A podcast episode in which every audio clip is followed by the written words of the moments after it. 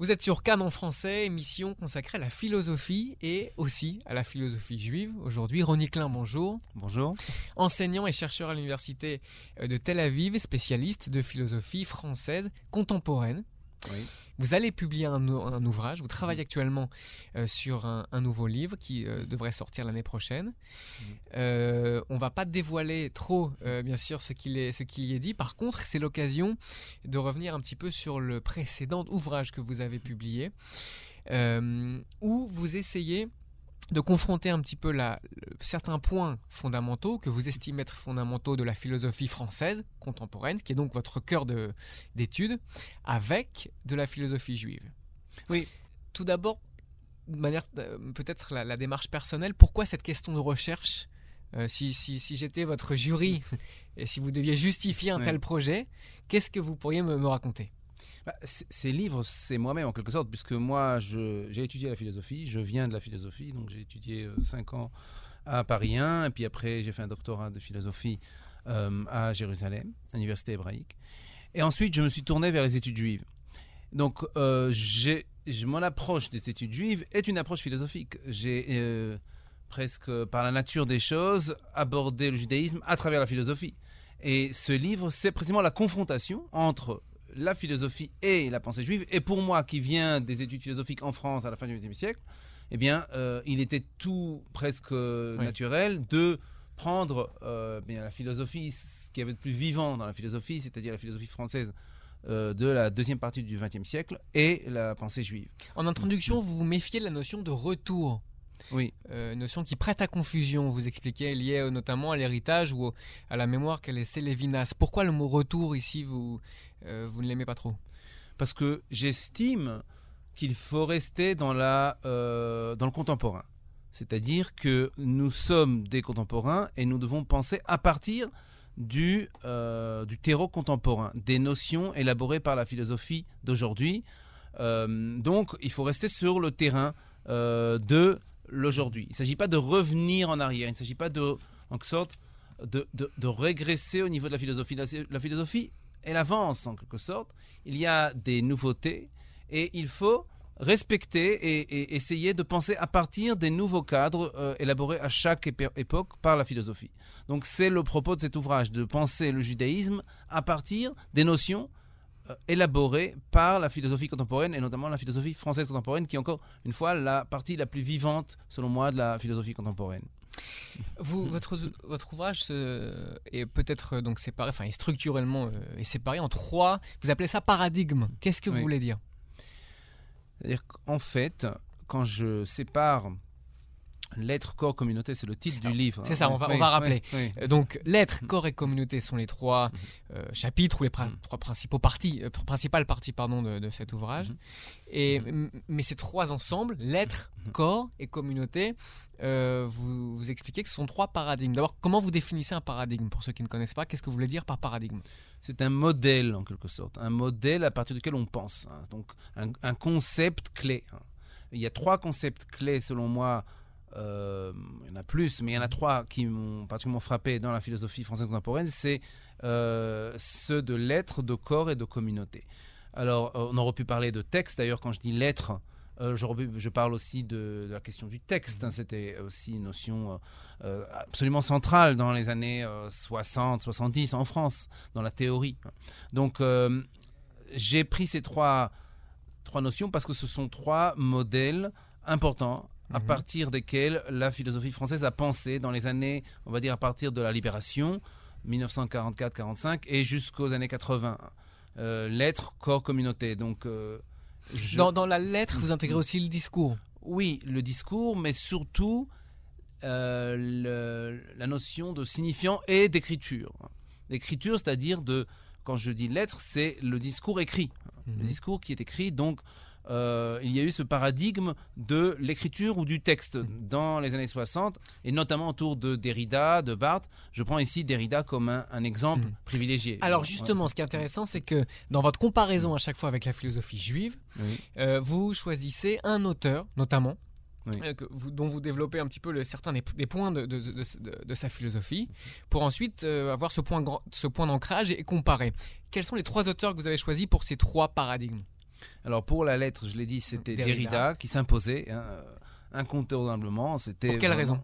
Parce que c'est le penseur de, euh, de l'écriture. Encore une fois, dans les années 60, il, il va se révéler comme celui qui a, euh, qui a découvert, en quelque sorte, la philosophie comme texte. Euh, qui a développé la thèse selon laquelle la philosophie était un texte, donc était une écriture. hein. Et le titre même, par exemple, de certains de ses ouvrages, euh, Écriture et différence, hein, euh, et, et- et- et de la grammatologie, etc., ce sont des références à l'écriture, à la lettre et au texte. D'accord? Donc Derrida Mhm. s'imposait. Pour le corps, Alors pour le corps, c'est Sartre. C'est Sartre, oui. Alors effectivement, j'aurais Pourquoi pu prendre d'autres, d'autres auteurs, d'autres philosophes comme Merleau-Ponty, hein, qui était contemporain de Sartre, qui a lui aussi euh, euh, beaucoup pensé autour du corps. J'aurais pu pa- parler de Deleuze, de, de Foucault, qui a, pas- qui a notamment publié l'histoire de la sexualité, euh, et ou Lacan évidemment. J'ai parlé de Sartre parce que Sartre était celui qui m'intéressait le plus dans la mesure où il développait la question des enfantements et que ça m'amenait euh, directement à la pensée juive. Alors justement, ça je vous interromps parce que c'est précisément le point qu'on va développer dans, dans quelques instants. Et Mhm. pour la, la communauté, ce qu'on ce qu'on pourrait définir comme l'aspect euh, politique, finalement. Oui, le- oui, l'espace politique. J'ai pris euh, Claude Lefort, qui est selon moi le penseur majeur de la philosophie politique française à partir des années, on va dire 70, 80. Euh, il a renouvelé euh, de fond en comble euh, la pensée politique de manière générale et, la pensée française. Il, euh, il est revenu à cette grande tradition finalement qui a été un peu oubliée à partir de Tocqueville. On a eu Rousseau, Montesquieu, Constant. Tocqueville et puis après on a eu finalement une histoire marquée par le marxisme où le politique a été un peu laissé de côté au profit de l'économique et Claude Lefort est celui qui a renouvelé, qui est revenu à ces questions de la philosophie politique, de la question du pouvoir, de la question de la démocratie notamment. Euh, Qu'est-ce que le- l'espace politique? Qu'est-ce que l'espace démocratique? Etc. Etc. Alors, on va maintenant euh, consacrer le- cette émission euh, à la question du corps, qui est donc le, euh, le, deux- le deuxième paradigme que vous, que vous développez. On l'a dit, vous partez de Sartre et c'est pas le, c'est un défi parce qu'a priori la pensée de Sartre et la philosophie juive euh, présentent des points euh, de divergence assez nets, mais vous expliquez comment Sartre finalement évolue d'une certaine manière dans sa pensée. On va parler du, point de départ. Euh, Sartre, si donc je vous ai bien compris et, bien lu, parle d'une forme de, découverte assez désagréable qui est celle de l'existence. Oui, désagréable euh, si on veut, mais en même temps, c'est quelque chose qui était fondamental pour lui. C'était le point de départ, effectivement, de sa philosophie, hein, ce qu'il appelle l'existence ou la contingence dans la nausée. Euh, L'homme est un existant. D'ailleurs, c'est pas lui qui l'a inventé. hein, D'ailleurs, euh, ça vient de Kierkegaard. C'est déjà euh, au 19e siècle, dans la première moitié du 19e siècle, le penseur danois Søren Kierkegaard qui s'oppose à Hegel au philosophe allemand Hegel au nom de l'existence, en disant l'existence ne peut pas être intégrée dans le système. Hegel, c'est le, penseur du système, et Kierkegaard est celui qui dit l'existence est singulière, elle est à moi, et je ne peux pas être intégré dans un système qui m'enveloppe en quelque sorte, qui m'englobe. Oui, sauf que ce que vous expliquez, c'est que ça le précède effectivement Sartre, Oui. et vous montrez que si le 19e Mm. siècle n'a pas inventé le matérialisme, donc vous venez venez de le rappeler, Sartre, l'époque de Sartre, fait de, cette, de ce matérialisme un, un élément beaucoup plus euh, prédominant.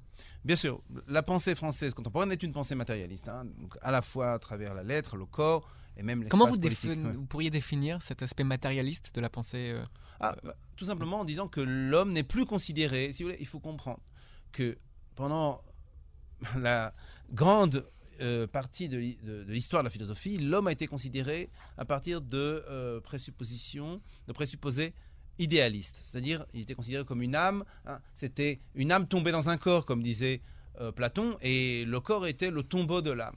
Et à partir de là, on a eu un certain nombre de versions de cette conception idéaliste. Par exemple, dans, le christianisme, c'était évidemment l'homme est une âme. Mais après, à partir de l'âge rationaliste, avec Descartes, on a pensé l'homme comme une conscience, comme une raison, hein, conscience de soi, euh, etc., etc., intelligence. Bon, c'est-à-dire l'homme est toujours, a toujours été pensé à partir de, de sa dimension idéaliste. mhm. Et à partir du 19e siècle, avec Marx, avec Kierkegaard justement, avec Nietzsche, avec Freud aussi, on a eu un tournant matérialiste dans la pensée qui disait non, l'homme n'est pas d'abord une conscience, mais d'abord un corps. Donc ça peut être un corps au travail. Ou en Marx. plus.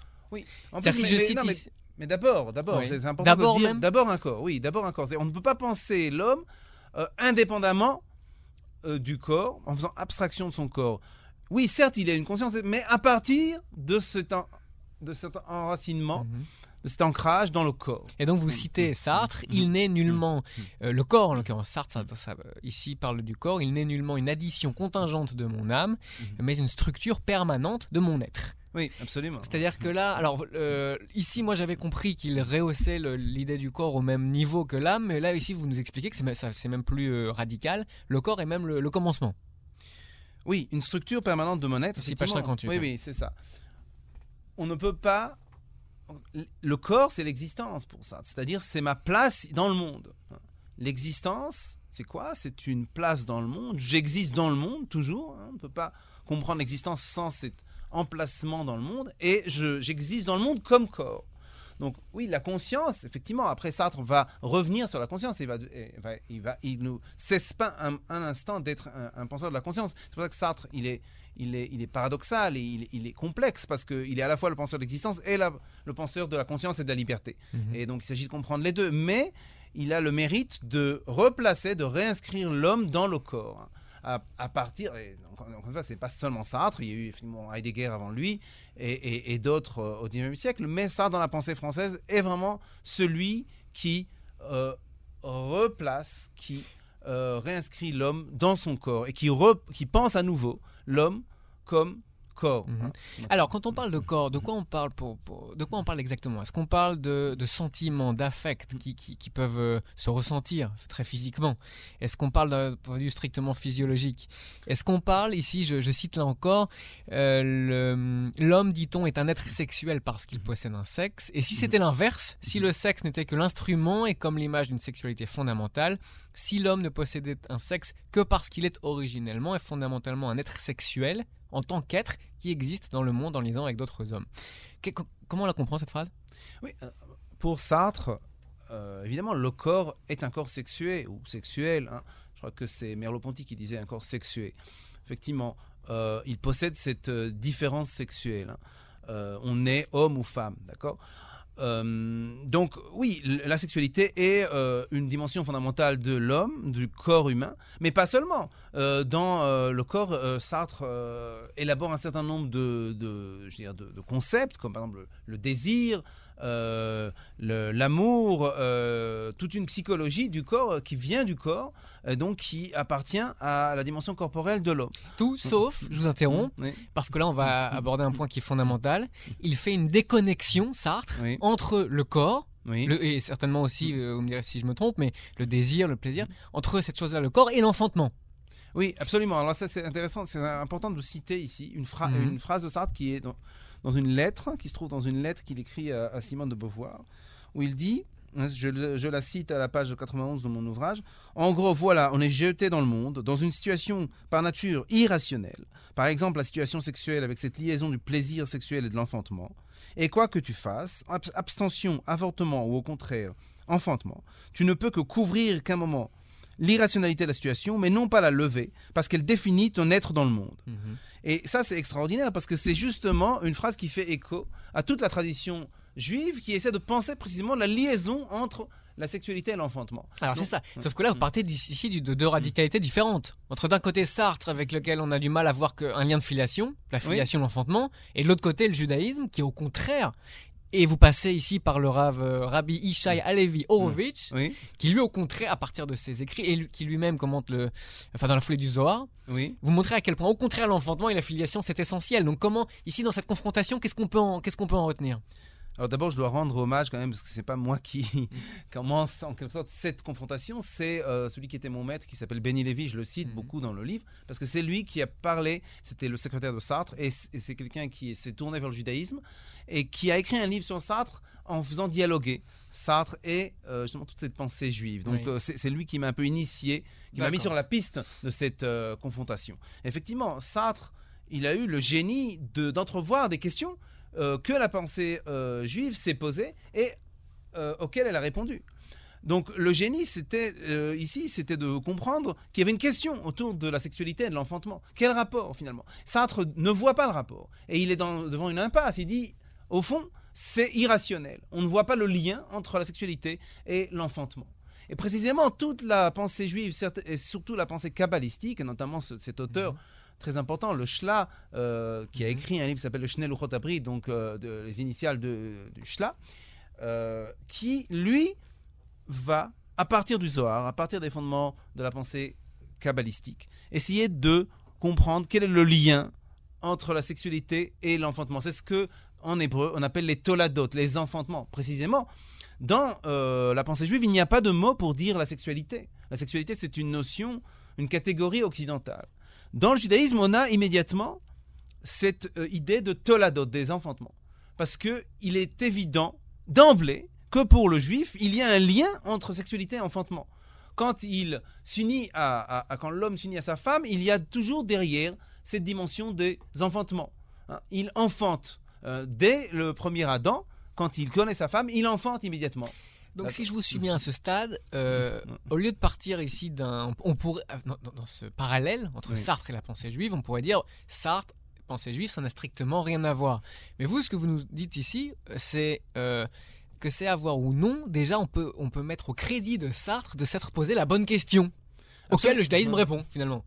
Absolument. Souvent, on, on présente les choses de manière schématique en disant Sartre, c'est un penseur raté, mhm. euh, la pensée juive, évidemment, une pensée euh, théologique, religieuse, ça n'a absolument rien à voir. Et effectivement, à partir de ces présupposés-là, on a l'impression que c'est le jour et la nuit. Mais en fait, si on, on creuse, on voit que ce sont les mêmes questions. Ce sont exactement les mêmes questions qui se posent, sauf que, évidemment, les réponses sont différentes. Mais ce qui est intéressant, c'est de voir justement comment les deux, deux traditions se posent les mêmes questions. La tradition occidentale euh, dont Sartre est un, des représentants évidemment, et la tradition juive avec tous ces penseurs, euh, toutes ces traditions euh, kabbalistiques. Alors, des réponses différentes. Ceci dit, vous mm. montrez dans le livre, malgré tout, ce que, ce que l'on peut peut-être comprendre comme une évolution. L'exemple ici de la mère et de son enfant chez Sartre. quoi, c'est un Sartre nouveau ou un Sartre tardif qui finalement revient sur sa déconnexion initiale entre, entre le corps et l'enfantement et qui finalement accepte cette idée de filiation? Oui, alors c'est tout à fait juste. Et c'est ce qui fait la grandeur de Sartre, c'est que justement, c'est quelqu'un qui avance sans arrêt et qui se pose toujours des questions et qui essaye sans cesse de trouver des réponses à ces questions. Et à la fin de sa vie, quand il écrit, en fait, euh, les, 15 dernières années de sa vie ou les 20 dernières années de sa vie, il écrit un livre sur Flaubert où il se pose encore une fois cette question de l'identité de Flaubert, de l'identité d'un homme. Bon, il s'agit de Gustave Flaubert. Et euh, par rapport à, à son enfance, par rapport au lien qu'il a avec ses ses parents, hein, et euh, notamment avec sa mère, avec son père, c'est très psychanalytique d'ailleurs. Euh, alors que Sartre avait commencé par rejeter la psychanalyse. Et ici, il revient sur ses présupposés en disant justement, on peut comprendre euh, l'identité, le caractère de Flaubert à partir de, son de sa relation avec ses parents, à partir même du projet de ses parents de, de, l'enfanter, à partir de sa place dans la famille. Donc il y a toute une enquête de Sartre autour de l'identité d'un homme à partir de ces présupposés-là. Donc, les enfantements, euh, comment ça se joue dans la famille, comment ça se joue entre le père et la mère, euh, entre les parents et l'enfant, même euh, l'enfant de, de bébé, même le nourrisson. Hein. alors, ce, Sartre tardif, est-ce qu'il a. Vous parlez d'évolution, mais est-ce qu'on peut le comparer au Sartre des premiers temps, ou est-ce que, est que là, on n'est pas sur deux pensées du coup différentes? Sartre, le retournement de Sartre, c'était finalement de dire que l'homme n'est pas uniquement une contingence, c'est-à-dire il n'y a pas au monde par hasard, mais euh, il y a un lien entre euh, euh, son être dans le monde et son lien avec ses parents. et donc là, il y, a, effectivement une évolution chez Sartre, hein. et il le dit clairement à la fin. l'homme n'est pas uniquement une contingence, hein. n'est pas seulement donc un hasard dans le monde, hein. mais il y a euh, l'homme se perçoit comme nécessaire à partir du projet de ses parents, à partir du regard de ses parents sur lui. Et ça reste hein? une pensée athée. Oui, ça reste une pensée athée, absolument, mais qui entrevoit euh, quelque chose au-delà de l'horizon athée, hein, surtout à la fin de sa vie.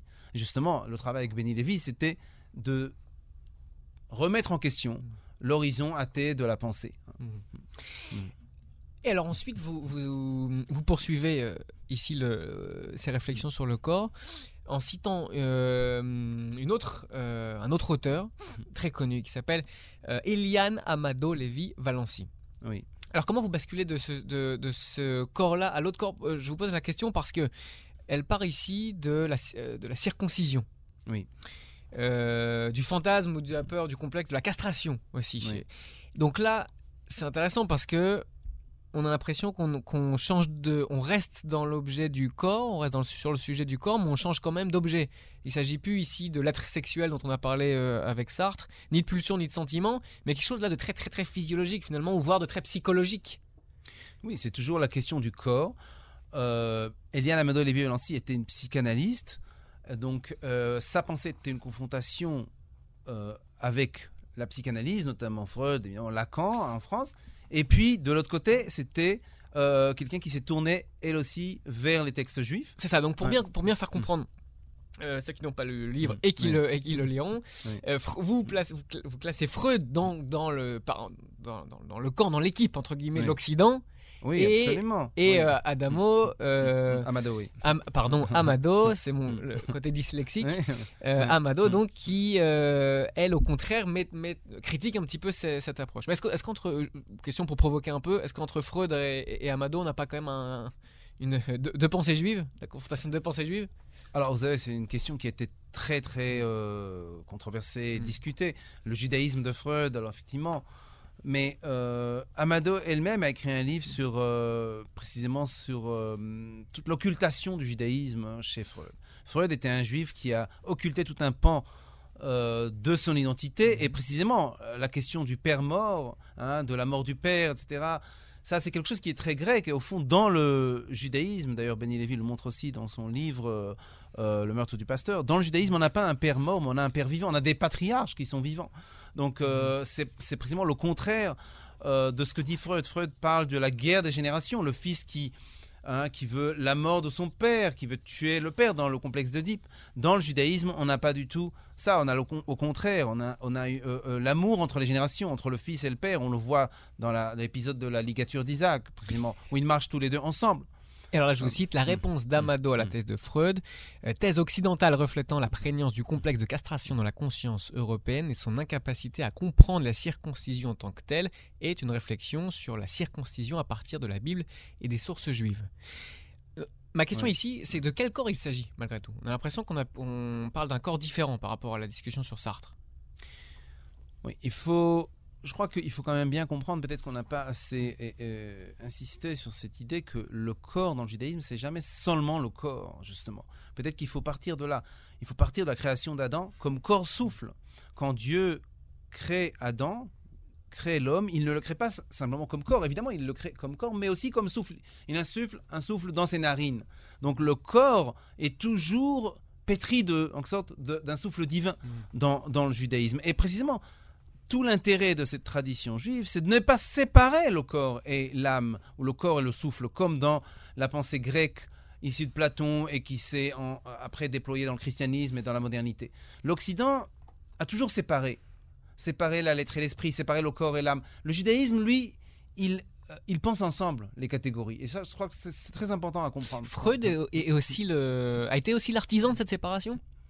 Non, Freud, précisément, lui, il pense, je crois qu'il il essaie de penser l'homme comme un tout. hein. Donc, euh, d'ailleurs, il, Mhm. il repense entièrement toute cette question, effectivement, de, de l'homme comme corps-âme. Il n'y a plus de corps-âme, il y a un psychisme. Donc, il y a effectivement quelque chose qui est un tout. Euh, mais en même temps, dans sa conception des rapports familiaux, des rapports entre le fils et le père, etc., là, il est très grec. hein. Hmm. Euh, mais effectivement, dans sa pensée de l'homme comme un tout, là, on pourrait dire qu'il est, il reste quand même tributaire de l'héritage juif. Donc pour bien comprendre et situer la, la querelle, la confrontation entre guillemets entre Freud et, et Amado, Mm. euh, elle porte, elle porte sur quoi exactement du coup? Alors, elle porte sur sur la question de la famille, du couple aussi. C'est-à-dire que, par exemple, Mm. chez Freud, euh, l'idée du couple, c'est pas une idée centrale. Quand il parle du complexe d'Oedipe, finalement, c'est une relation où on a à la fois un, rapport entre le fils et la mère, hein, donc rapport incestueux, et une relation entre le fils et le père, qui est un rapport parricide. Ça, c'est le complexe d'Oedipe classique. Précisément, que- qu'en est-il du père et de la mère, du couple? Précisément, Freud n'en parle pas. Et selon Amado, c'est la clé même de la réparation euh, de ce qu'on peut appeler en hébreu le tikkun du complexe d'Oedipe. C'est précisément, elle montre ça à travers l'exemple de Rivka et de Yitzhak, ce couple, précisément qui sauve en quelque sorte le complexe d'Oedipe. C'est grâce à un, un bon appariement, ce qu'on appelle un bon zivouk, ce qu'on appelle en hébreu, que on peut éviter euh, des rapports conflictuels euh, entre les, les, parents et l'enfant. Donc là, contrairement au premier, euh, la première confrontation avec Sartre, on avait vu Sartre évoluer. Alors rester athée, mm. mais peut-être dépasser en partie un peu son athéisme. Mm. Là, par contre, il n'y a pas d'évolution ici. On est, Non, la psychanalyse. Bon, c'est intéressant d'étudier Lacan de ce point de vue. Lacan était quand même très conscient des implications euh, tout à fait intéressantes qu'il y a dans le judaïsme, hein, on le sait, bon, il était, il, était loin d'être ignorant de cette dimension-là. Mais, mais la psychanalyse en, soi n'est pas, n'est pas effectivement, est, est une, une, une, tradition théorique euh, euh, tout à fait moderne, athée, euh, séculière, oui, mhm. bien sûr. Ronnie Klein, merci beaucoup. merci. D'avoir donc d'être venu ici pour nous parler de philosophie juive. On va vous retrouver dans de, dans de prochaines émissions. On vous retrouvera aussi évidemment à l'occasion de, de l'apparition de votre prochain ouvrage. on n'annonce pas de date encore, mais ce sera pour, normalement pour 2020 ou 2021. Restons, restons, restons très larges. Mhm. merci donc Ronnie Klein. Vous êtes enseignant et chercheur à l'université de Tel Aviv et spécialiste de philosophie française contemporaine. Merci. Merci à vous.